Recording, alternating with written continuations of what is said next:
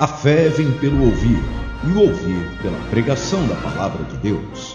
Bem-vindo à Igreja de Nova Vida da Tijuca.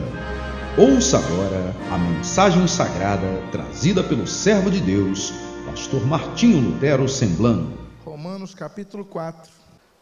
Quem já achou, diga amém. Versículo 9 e 10. Vem, pois, esta bem-aventurança exclusivamente sobre os incircuncisos, ou também sobre os circuncisos, ou também sobre os incircuncisos. Visto que dizemos, a fé foi imputada a Abraão para a justiça. Como, pois, lhe foi atribuída? Estando ele já circuncidado ou ainda incircunciso? Não no regime da circuncisão, e sim quando incircunciso. Oremos, Senhor Deus, em nome de Jesus, pedimos que a tua palavra se torne vida a todos nós e tu venhas a falar com o teu povo, trazendo edificação a vidas aqui.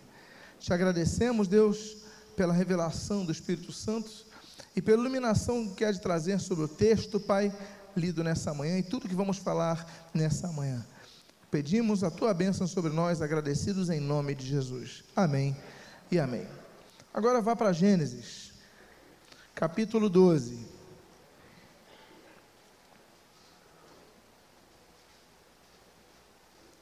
Todos acharam? Digam amém. O versículo de 1 a 3. Ora, disse o Senhor a Abraão: Sai da tua terra, da tua parentela e da casa de teu pai e vai para a terra que te mostrarei. De ti farei uma grande nação e te abençoarei, e te, e te engrandecerei o nome, se tu uma bênção. Abençoarei os que te abençoarem, e amaldiçoarei os que te amaldiçoarem. Em ti serão benditas todas as famílias da terra. Eu queria falar hoje sobre os chamados, e hoje é o nosso último domingo antes dessa entrevista que nós faremos na terça-feira da escola ministerial.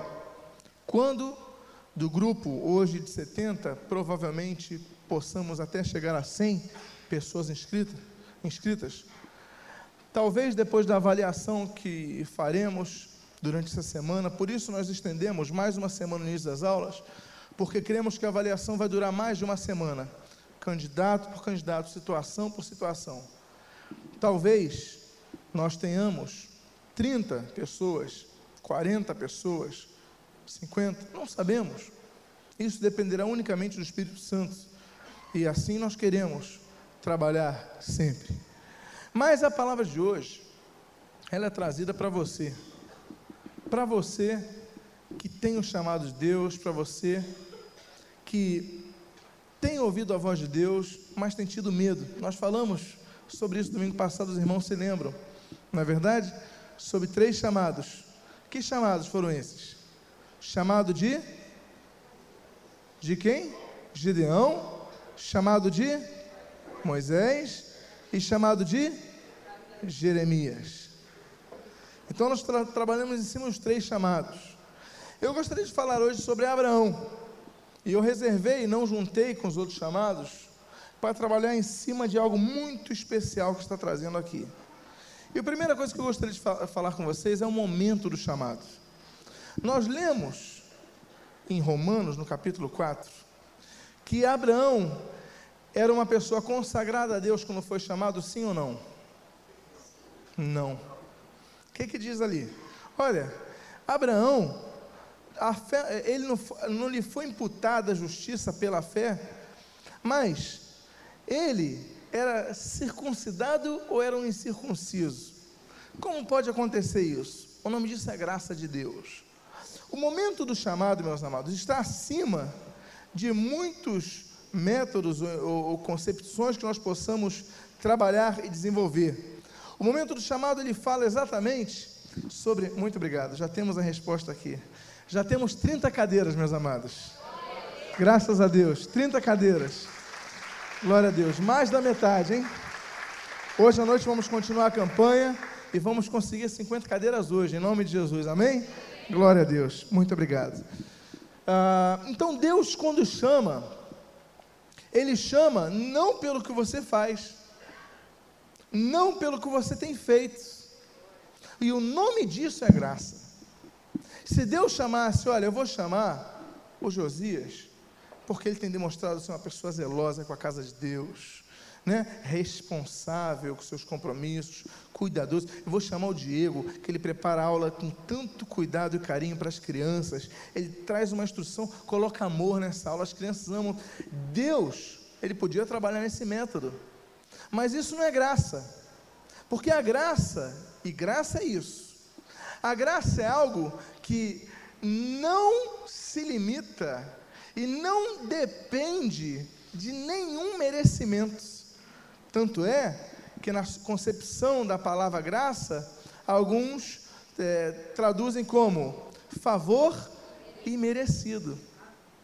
Então, a graça de Deus, dos vários exemplos bíblicos, nós vemos aqui muito claramente Abraão. Abraão não era circuncidado, Abraão vivia num meio completamente politeísta, mas Deus chega assim e fala: É você que eu chamei. Lembram-se de Jeremias? Jeremias, Deus chamou ele, Jeremias, o Senhor não, não tem capacidade. Olha, rapaz, eu te chamei, eu te consagrei profeta sobre as nações, no ventre da tua mãe, antes de sair da madre, eu te consagrei profeta entre as nações. Isso é graça. Um dia eu quero trabalhar com você sobre graça, mas eu vou pedir para os irmãos me darem licença para aprofundar no texto e no termo, e em todo o contexto doutrinário de graça, porque trabalhar sobre graça é algo muito profundo. Por quê? Porque Deus ignora o seu esforço. Deus vê o que você não vê, vê o que eu não vejo. Deus olha lá dentro e fala: Eu te escolhi pelo que você é. Lembram-se do chamado de Davi? Lembram-se Samuel dizendo: Olha, Deus, Deus não vê como veem os homens, mas Deus vê o coração. Isso é graça não fosse a graça de Deus, eu pergunto a vocês francamente: alguém aqui merecia ser salvo? Você fez algo, ou poderia fazer algo, para que Deus falasse: olha, você então, pelo que você fez, você tem mérito para ser salvo. Você acha que isso é possível? Isso é impossível. Somos salvos pela graça de Deus, ou seja, somos salvos segundo os méritos de Jesus é por causa dos méritos únicos, méritos exclusivos do Senhor Jesus, que nós somos salvos, mediante a fé nesse mérito. Olha, Senhor, eu creio que Tu és o único caminho, eu creio que Tu morreste por mim. Então, Senhor, perdoa os meus pecados. Perdoa os meus pecados, me aceita como filho, porque eu sei que eu não tenho capacidade de chegar a Ti, Deus. Mas por causa do Senhor Jesus, eu tenho acesso ao Pai. Isso é graça. Então, o chamado de Deus ele depende só de uma coisa, presta atenção, ele depende da graça de Deus. Por isso, Paulo, lá adiante, ele fala aos coríntios: olha, o poder de Deus se aperfeiçoa na nossa o quê? Fraqueza. A tua graça nos basta. Não importa se você é pequeno, não importa se você é grande, não importa se você é culto, não importa se você é inculto, não importa se você tem currículo ou se você não tem. O que importa é que a graça de Deus, ela é suficiente para que aquele que é chamado possa concluir o seu chamado ao ministério. Nós vemos muitos homens, e vocês que vão fazer escola ministerial vão aprender sobre isso, nós vamos falar sobre casos. Muitos homens que começam a servir na seara do Senhor, e se desestimulam e desistem. Outros se desviam e perdem a unção. Outros se desviam e começam a apostatar da fé. Muitos homens começam na graça, mas depois se desviam dela, por quê? Porque os frutos vão enchendo seus olhos e vão massageando o seu ego, os elogios, e olha que benção, olha, e você vai, é realmente, realmente, e você vai começando a, de maneira não explícita, mas muito sutil, começar a aceitar a glória para você. Quando a Bíblia fala que nós não pregamos a nenhum outro, senão a Jesus. a nenhum outro, senão a Jesus. Então, por isso, alguns, por quê? Porque a graça não olhou você, a graça olhou a glória de Deus através da sua vida. Então, atenda o chamado, se Deus te chamou. Amém, queridos? Deus não te chamou, e preste atenção também nisso, para ser melhor do que ninguém. O chamado de Abraão mostra isso. Ele falou: Olha, eu vou te chamar para ser melhor do que ninguém. Deus chamou para você ser melhor do que você é. Para você passar uma fase onde diga: Senhor, eis-me aqui. E agora que eu estou aqui, dependo completamente de Ti. Há pessoas que vão ao ministério, nós vemos, vamos estudar caso aí. O Peter Wagner ele falava o seguinte: Olha, eu quero ser um Billy Graham. Né? Outros eu quero ser isso, eu quero ser aquilo. Claro, é bom termos imitadores que imitem a Cristo, isso é natural, isso é ótimo. Mas você não tem que buscar essa referência para procurar ser igual, mas você tem que procurar ser aquilo que Deus colocou na tua vida. Olha, eu quero ser, e você coloca o teu nome, olha, eu quero ser um pequeno Martinho Lutero que tu uses na tua mão, eu quero ser uma Nívia que tu uses na tua mão, um Guto que tu uses na tua mão, eu quero ser o que tu quiseres, para que, que eu seja Deus. Deus pode querer que eu seja uma porta, pode querer que eu seja uma janela, pode querer que eu seja uma luminária, mas eu quero ser o que tu queres que eu seja.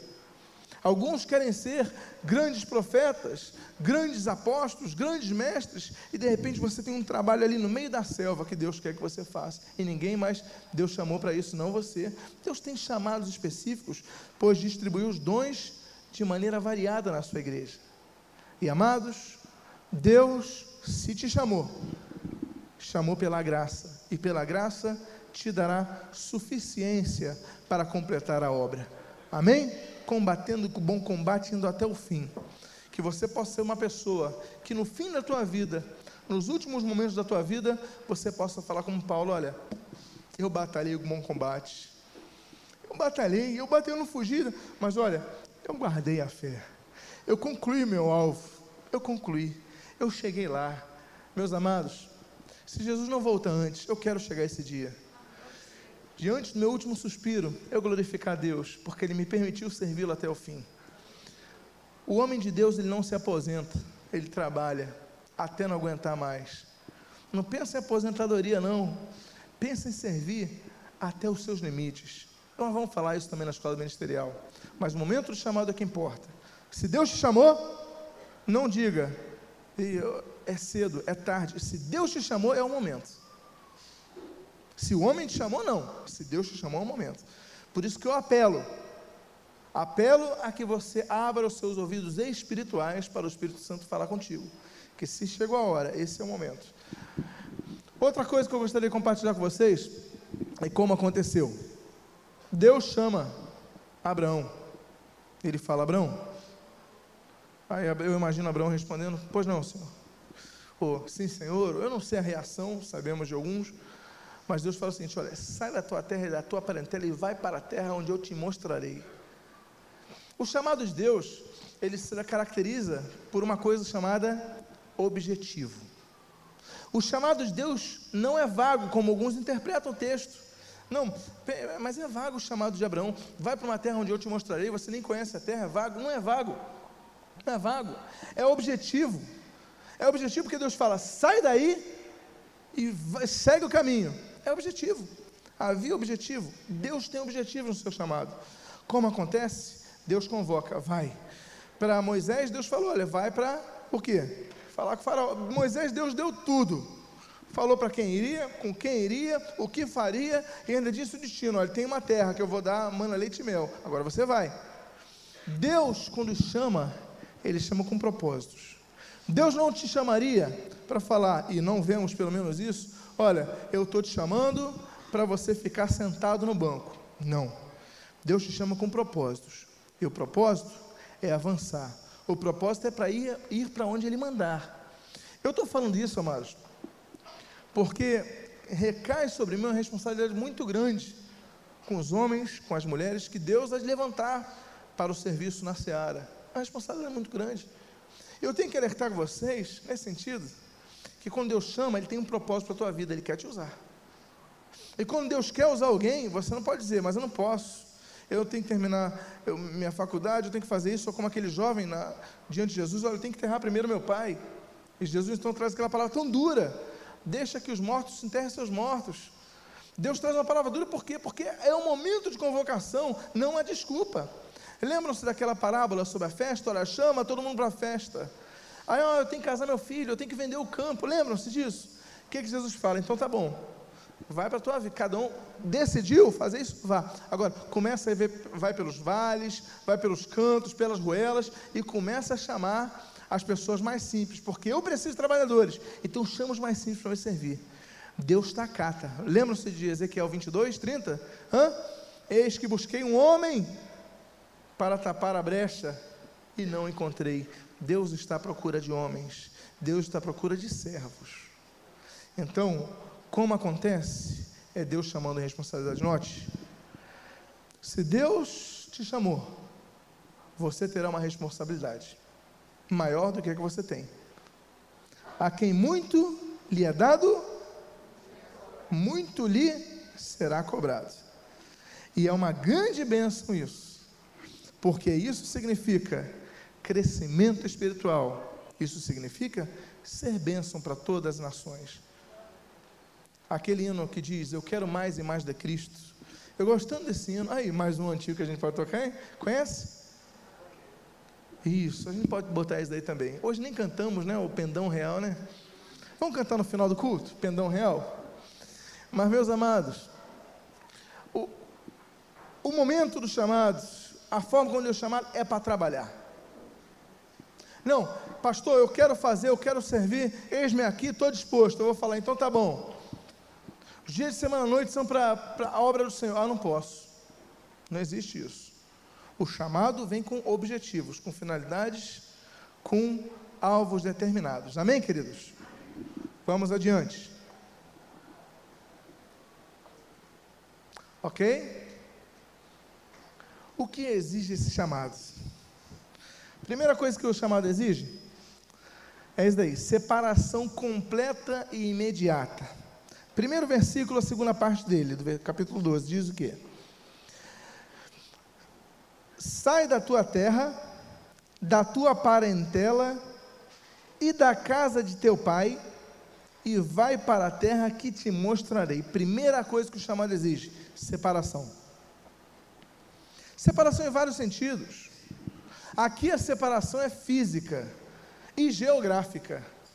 O contato com os pais, contato próximo, contato social, relativamente próximo, enfim, contato geográfico, sai da tua terra na tua parentela e vai para a terra onde te mostrarei. Você estaria disposto a isso se Deus te chamasse? Não precisa me responder não. Responda no teu coração. É fácil dizer eis-me aqui. Sou romântico dizer Senhor, eis-me aqui. Mas o eis-me aqui é tão lindo, mas não tem sentido se você não estiver disposto a separar-se para a obra de Deus. É muito lindo Aí você canta um hino, eis-me aqui. Aí todo mundo, eis-me aqui, Senhor, envia-me a mim. Aí você fala, eu preciso de um dia de semana, não posso. Eu estou ocupado. Fica muito platônico e pouco prático e pouco exato o chamado nesses termos, amados. Porque se Deus chamou, nós só temos uma resposta: eis-me aqui. Então exige sacrifício. O homem tem que sacrificar. E não é sacrificar boi, não é sacrificar ovelha, não é, isso já passou essa fase. O sacrifício que Deus quer do nosso coração, da atitude. Né? Eu gosto muito daquele texto de Isaías 58, profundíssimo. Muito profundo, que Deus fala: Olha, eu estou cansado desse tipo de jejum que o povo faz. Eu quero agora um jejum de justiça. Eu quero jejum de atitude, eu não quero jejum de comida. Deus está falando porque o povo já não queria. O sacrifício para o povo de Deus já não era sacrifício. Tinha gente que só pegava, ah, ah tem que fazer isso aqui, vou levar um cordeirinho aqui. Quanto é? Em 10 minutos resolveu o seu problema. Não era sacrifício. Quando Deus institui, ele, ele queria o melhor. Olha, eu quero o melhor cordeiro do seu rebanho. Você separa o, o perfeito, sem mancha, sem mácula. E aquilo era sacrifício para aquele povo. Poxa, o melhor cordeiro, mas eu vou entregar ao Senhor. Deus requer sacrifício. Agora, Israel, o povo já tinha muita ovelha, o povo já tinha campo, o povo estava bem. Então uma ovelha não fazia nada. Deus já estou farto dessa hipocrisia, porque o sacrifício já não é sacrificante. Nós servimos a Deus e Deus exige de nós para servir um sacrifício grande. Jesus disse: E vocês conhecem, se alguém quiser me seguir, negue-se a si mesmo, tome a sua cruz e siga-me. Negar a si mesmo é um sacrifício, não é? Negar a sua vontade. Você tem vontade de pecar, o seu corpo pede, a sua mente pede, a sociedade impõe isso em você, isso, isso vai entrando, e você tem que ter uma mente limpa e começar a trabalhar contra a sua vontade, você vai dizer, não, eu vou vencer, isso é sacrifício diante de Deus, apresenteis aos vossos, vossos corpos em sacrifício, é o que Romanos 12 fala, apresentei os vossos corpos, você fala, meu corpo quer, mas eu vou sacrificar o meu corpo para Deus, não é autoflagelo não, meus amados, sacrifício de atitude, amém queridos? Isso é sacrifício, isso é santificação, que nada mais é do que a separação de algo para algo, de um meio para um propósito. Deus exige isso. Sacrifício. O homem de Deus tem que estar disposto a dizer: olha, a minha vontade é essa, mas se a vontade de Deus é aquela, isso para mim não importa. Olha, o que eu quero fazer, eu não faço. O que eu não queria fazer, eu faço. Quem disse isso? O apóstolo Paulo, quando experimentava que a vontade de Deus estava acima da sua vontade. Deus pode requerer de você que saia da tua terra, da sua terra. Deus pode requerer de você que saia do meio da sua parentela, da sua família, dos seus amigos. Eu falei isso há três domingos aqui. Deus pode requerer de tirar de você aqui da igreja e mandar você para um outro bairro. Aí eu peço, eu, eu falei, eu falei para vocês, ó, é, meçam isso. Porque é bom vocês estarem juntos. Olha esses jovens daí, todo mundo junto. Aí o Diego próximo do Guto, Vivi, o Pita e o Rômulo, Guilherme, tá, tudo. Aí daqui a pouco não, você vai sair desse meio. Talvez não tenha nenhum jovem a princípio. Você iria? É tão bom, você iria. Se Deus chamar, não pestaneje, vá. Isso é o que Deus espera de alguém que é chamado. Mas se no seu coração disser, ah, mas eu vou ter que sair, é tão bom, eu gosto de vir no giro, eu gosto de estar com os amigos e tal. Deus não proíbe que você tenha contato com eles, não, meus amados. Mas você vai ter uma responsabilidade. Mas se você, isso daí pesar muito em você, olha, é hora de você parar e entender o que é chamado de Deus. Chamar Deus exige renúncia. Exige renúncia. Exige renúncia. Segunda coisa que exige, que nós vemos, aliás, são que o chamado, eu falei só da responsabilidade, certo? Mas tem, tem as bênçãos dos chamados. Tem os, as promessas que acompanham o chamado. A primeira promessa é a promessa de possuir uma terra. Abra na segunda parte desse mesmo versículo, e você já leu, e diz: E vai para a terra que te mostrarei. Deus está dizendo o quê? Olha, eu te chamei não é para você ficar soltando pipa, não. Nem para ficar jogando Nintendo em casa. Aí na hora do culto você desliga e vai lá. Deus te chamou para conquistar uma terra. A terra, às vezes, a ser conquistada, não é a terra como foi conquistada por Josué, ali a terra prometida. Não, outro tipo de terra. Né? Você tem um ministério a desenvolver. Pastor Calné tem uma terra a ser explorada aqui, a juventude. Ele tem uma terra para trabalhar. Você pode ser enviado para um local, aquela é a tua terra, mas ele falou: vai para a tua terra, é para conquistar. Você vai ter que chegar com a autoridade de Deus e vai falar: olha, Deus me trouxe essa incumbência. Você levanta seus olhos, enxerga todo o campo que Deus te deu. Esse é meu campo, amém. Começa a dobrar o joelho, olha, Senhor. Essa é a minha terra, Deus. Alarga as minhas fronteiras, Deus. Me abençoa, que a tua mão esteja sobre mim, Deus. Senhor, me livra do mal. Eu vou conquistar essa terra. Porque essa terra que Deus te deu. Ele te deu ou não te deu? O que, que ele falou? Ele deu a terra. Olha, essa é a terra. É para conquistar. Agora tem muito crente que olha a terra e fala: caramba, tanto buraco, goteira, oh misericórdia, tanto problema. Meu Deus, os gigantes, os filhos de Enac. É muito difícil conquistar essa terra. Bom, mas eu também, Deus me colocou aqui, vou ficar aqui. Não, Deus te chamou para conquistar. Botou a mão no arado, meus amados, não pode olhar para trás. Aquele que põe a mão no arado, disse Jesus, e olha para trás, não é digno do reino. O Senhor Jesus disse isso. Uma palavra para você que quer servir o Senhor. Olha, aquele que põe a mão no arado e olha para trás não é digno do reino. As pessoas mais que mais caem, que mais ficam isoladas insossas, paradas, que se vê no meio evangélico, não são os recém-convertidos, não. São aqueles que um dia lideraram e um dia olharam para trás. E você não vê brilho, você não vê nada. Eu falo isso com tristeza no coração, mas é o que se vê. E você vê que a coisa não é a mesma. Por quê? Porque um dia olharam para trás. Amados, as promessas de Deus é que nós possuiremos uma terra. Possuiremos uma terra. Eu gosto muito daquele hino que fala: possuir a terra onde mana leite e mel. Conhece não? Conhece? Né? Possuir a terra. Deus deu a terra. Olha, Deus te deu a terra, mas você tem que possuir. Deus deu a terra prometida a Israel, sim ou não? Sim ou não?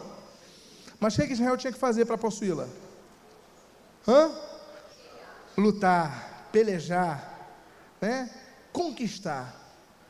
E a nossa conquista hoje não é com armas, como era com Josué, como era, como era com Moisés. A nossa conquista hoje é no espírito. Deus te levantou, você vai ter joelho dependência. Né? Vai depender muito de oração para conquistar. E Deus vai te dar a terra. Amém, queridos? A segunda promessa, além da de possuir uma terra, é a promessa de nacionalidade. Veja só o que diz a primeira parte do versículo 2: De ti farei uma grande nação. Identidade. Abraão ia chegar numa terra totalmente estranha para ele. Tinham seus costumes, os canadeus, cananeus tinham seus costumes. Tinham até um idioma, um idioma próprio tinham as suas religiões, os cananeus tinham a sua cultura. Mas Deus está falando o seguinte: olha, você vai lá, mas você não vai se tornar uma pessoa que vai ser exatamente como ele. Eles vão ser iguais a você. De ti eu vou fazer uma grande nação. Aonde? Na terra em que eu te vier.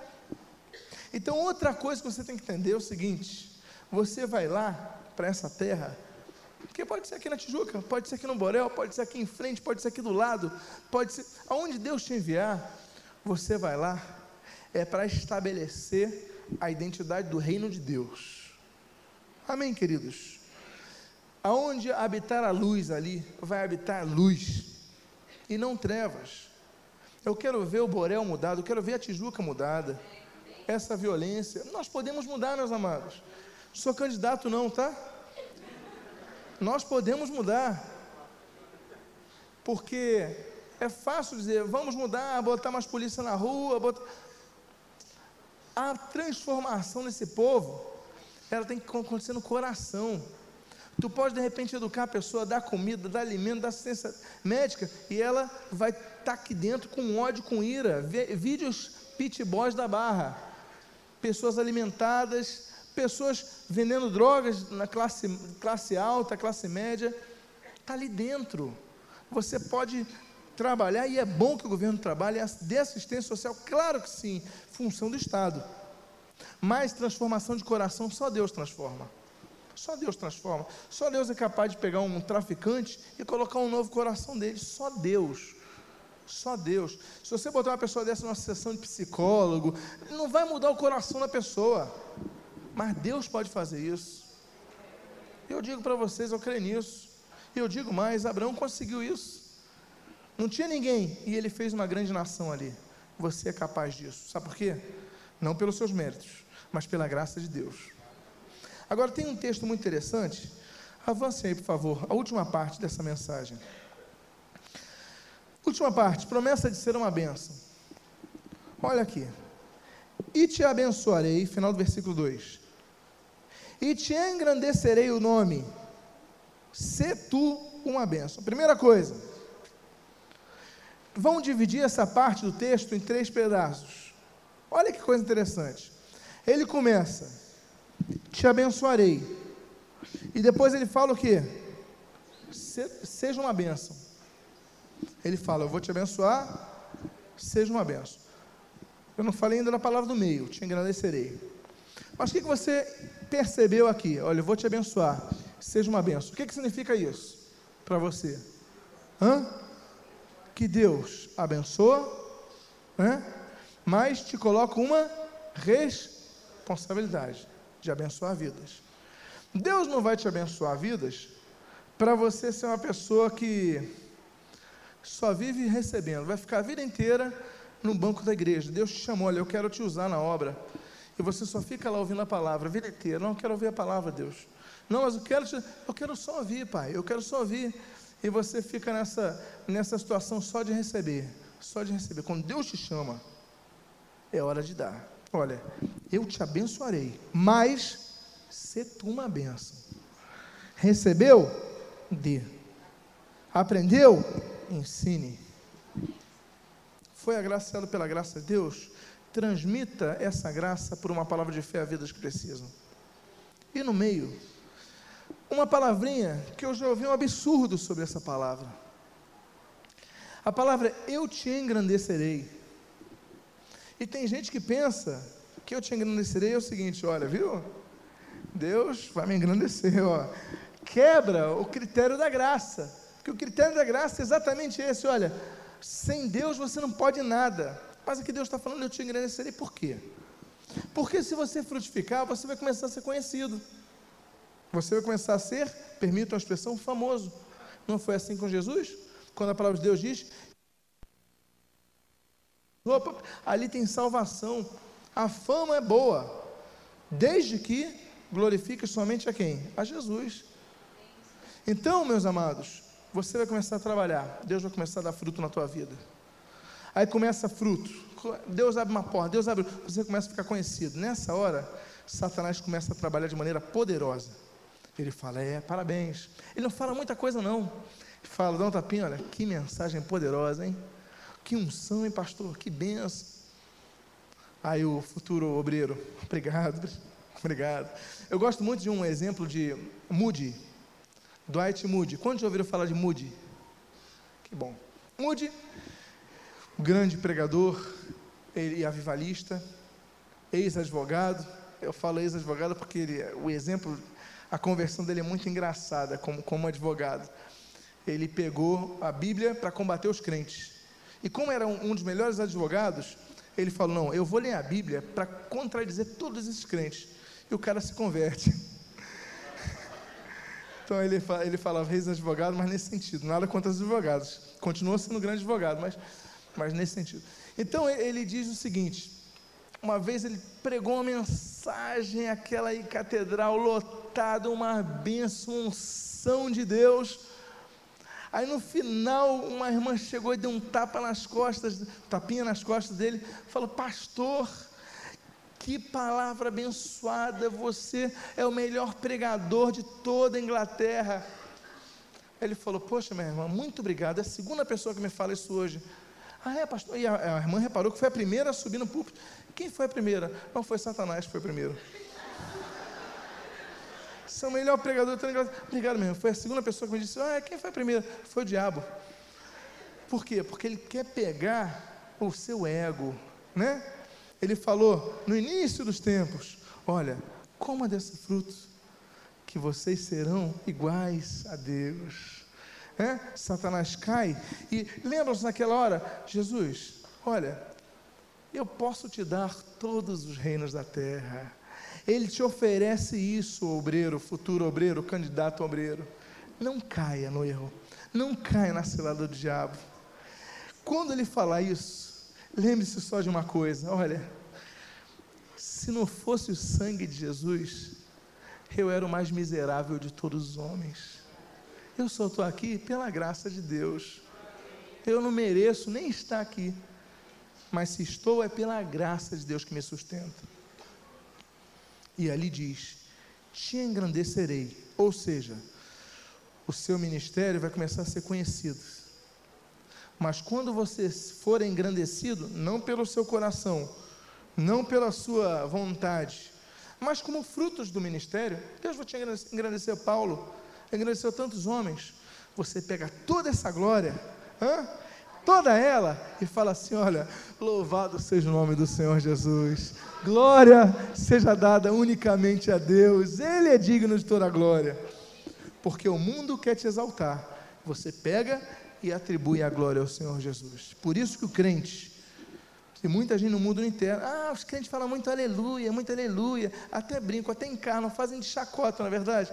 Uma vez eu vi uma propaganda de um curso de inglês, o skill, e o cara, aleluia, aleluia, é o chacota, uma coisa vulgar, barata. Mas eles não entendem quando falamos aleluia, nós estamos dizendo, olha, glória a Deus, glória a Deus que me resgatou, a glória é para Deus, não é para mim não. Nada mais do que isso nós queremos fazer. Eu gostei muito que a primeira coisa que o Alberto falou, olha, eu agradeço aqui ah, as palavras, foram tão poucas, mere, ele mereceria mais. Mas ele pegou isso e falou: Mas glorificar os seus nomes, Senhor Jesus, né? E é isso aí. E eu te abençoarei. E te engrandecerei. Quem tem que agradecer é Deus. E se ele engrandecer, aceite. Porque ele tem um propósito: glorificar o nome de Jesus na terra. Ele quer que você vai começar a ficar famoso, glória a Deus. Mas a glória pega, olha, isso daqui, eu não estou aqui não, eu represento o meu Senhor, o meu Deus. Né? E depois ele falou: se tu uma benção. A última palavra é essa. O obreiro, o homem, a pessoa que vai ser chamada para servir ao Senhor, ela tem que ter um objetivo. Objetivo final: ser uma benção. Você é uma benção? Não responda. Eu sei que você é uma benção. Isso daí é uma pergunta para reflexão pessoal. Eu tenho sido uma benção? Ou eu tenho sido uma pessoa apática, neutra? Nada acontece, não faço nada. Às vezes você fica pensando, Deus, eu não faço nada para a tua obra, Deus, o pastor não me chama.